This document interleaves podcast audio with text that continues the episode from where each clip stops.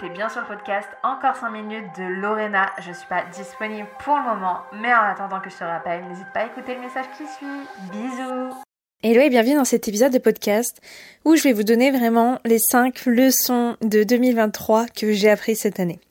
La première des leçons, et je pense qu'elle va parler à beaucoup de personnes, c'est que tu peux tout commencer à n'importe quel âge. Moi aujourd'hui j'ai 31 ans et euh, je vais pas vous mytho qu'avant d'avoir 30 ans, c'est-à-dire les 27, 28, 29 ans, ça a été très très difficile pour moi parce qu'il y avait un peu ce truc de bah voilà, à 30 ans, il faut déjà que tu aies une situation amoureuse, familiale, que tu aies un travail, que tu sois propriétaire, que euh, tu aies déjà une vie assez stable avec un groupe d'amis, enfin voilà, une vie euh, très euh, Pinterest et Instagrammable qui n'existe pas dans la vraie vie.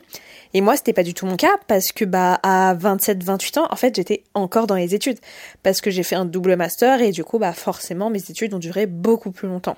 Et du coup, j'avais vraiment cette pression et le plus ouf, c'était que c'était pas une pression liée à ma famille parce qu'ils étaient pas enfin, ils sont pas du tout du style à me à me dire il faut qu'à 30 ans, j'ai ceci, j'ai cela, mais c'était vraiment la pression des autres, la pression de la société, la pression de voir la vie des autres sur les réseaux sociaux. Et je me suis rendu compte aujourd'hui à 31 ans que, en fait, c'est déjà très très jeune, 30 ans, même 20 ans, même 40 ans, même 50 ans. Et euh, j'ai un peu changé cette mentalité parce que j'ai vu que je pouvais réussir, mais aussi parce que, par exemple, moi, ma mère, elle est arrivée en France sans parler le français à l'âge de 35 ans. Elle a réussi à passer un diplôme entièrement en français et à tout refaire de A à Z en recommençant de zéro alors qu'elle n'avait pas 20 ans. Et du coup, j'ai eu des exemples qui m'ont prouvé que bah ouais, tu peux commencer euh, plus tard et surtout quand on regarde de manière assez objective la réussite de plein d'entrepreneurs hors des réseaux sociaux. On peut prendre l'exemple, je sais pas, de Oprah Winfrey ou même de Steve Jobs, etc. C'est des entrepreneurs qui n'ont pas connu le succès à l'âge de 20 ans. Ils ont commencé peut-être à l'âge de, allez, 20-25 ans, mais on va dire le vrai succès, etc. Il a mis beaucoup plus de temps à arriver. Ils ont réussi, entre guillemets, euh, beaucoup plus tard, même s'ils ont peut-être euh, déjà entamé des actions auparavant, ils ont quand même réussi beaucoup plus tard. Et du coup, ça, c'est vraiment la première leçon que je, vous souhaitais vous partager. Vous n'êtes pas en retard, vous n'êtes pas en avance, vous êtes juste là où vous devez être. La deuxième leçon que j'ai apprise, c'est que faire des pauses, c'est nécessaire. Moi, et je pense que beaucoup d'entre vous, si vous débutez euh, dans l'entrepreneuriat, bah bah, c'est vrai qu'au début, euh, vous avez un peu la pression parce que bah il faut être rentable rapidement parce qu'on n'a pas peut-être de job à côté. Peut-être les allocations qu'on peut avoir, notamment le chômage, etc. Bah elles se terminent bientôt. Il y a quoi qu'il arrive, peu importe votre situation, sauf si vous avez beaucoup d'argent de côté, et tant mieux pour vous, une pression. Et du coup, je vais pas vous mentir que moi, ma première année, j'ai fait que bosser, bosser, bosser, et c'est encore beaucoup le cas. Même si je vais pas faire du 8h 20h avec euh, une heure de pause comme on peut faire au bureau parce que j'ai pas signé pour ça, mais je vais pas forcément profiter de mes week-ends. Je vais pas sortir. Je vais pas prendre de vacances. Donc c'est des choses qui, au bout d'un moment, euh, en fait, on les paye. Dans le sens où, bah, je dis pas que j'ai fait un burn-out, mais c'est vrai que j'ai eu des moments où euh, j'en pouvais plus. J'étais épuisée. je voulais absolument pas euh, être sur Instagram. Je voulais absolument pas, si ce n'est publier, regarder la vie des autres.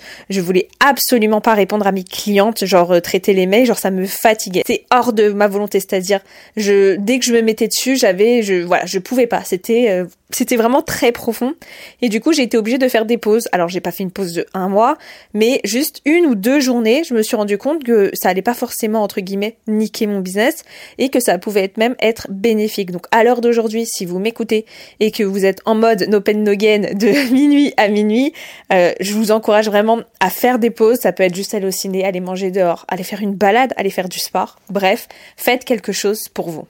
La troisième des leçons, c'est que la régularité paye.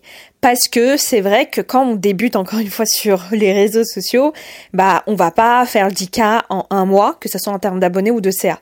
Et ça peut prendre beaucoup de temps selon les personnes. J'estime que c'est environ minimum 6 mois pour avoir des résultats.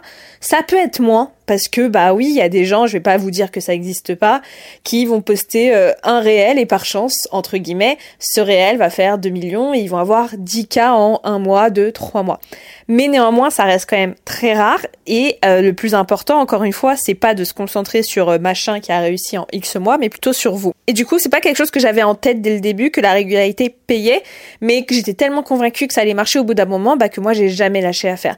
Et j'ai envie de vous faire passer ce message aujourd'hui, c'est que peu importe ce que vous faites, si vous le faites sans jamais vous arrêter, vous allez forcément réussir un jour ou l'autre. Alors bien évidemment, il y a aussi une question de se remettre en question, c'est-à-dire si ça fait un an, vous faites exactement les mêmes choses et que rien ne change, c'est qu'il qu'il faut bah, soit se former, euh, prendre un coaching, aller s'instruire, changer quelque chose. Il faut pas non plus rester buté et avoir cette intelligence d'esprit de se remettre en question et de remettre les actions que l'on met en question mais dans tous les cas, il faut vraiment être régulier pour avoir des résultats sur le long terme. La quatrième leçon, c'est de s'entourer pour aller plus loin. Ça, c'est une leçon que beaucoup de personnes donnent, mais c'est vrai que quand on est débutant, bah, c'est un truc où on se dit, bah, non, enfin, j'ai pas envie de m'entourer parce que j'ai pas les moyens. Et je vais pas vous dire de euh, commencer à prendre un prestataire ou je ne sais quoi alors que vous arrivez même pas à avoir 1000 euh, euros. Mais dès que vous pouvez, même si c'est juste pour une mission de un jour ou deux jours, n'hésitez pas à déléguer certaines choses. Alors quand je dis déléguer, ça va être juste bah peut-être des montages, peut-être juste euh, déléguer une page de vente, peut-être juste prendre quelqu'un sur un point précis qui va vous aider parce que au bout d'un moment, oui, quand on est entrepreneur, on sait à peu près.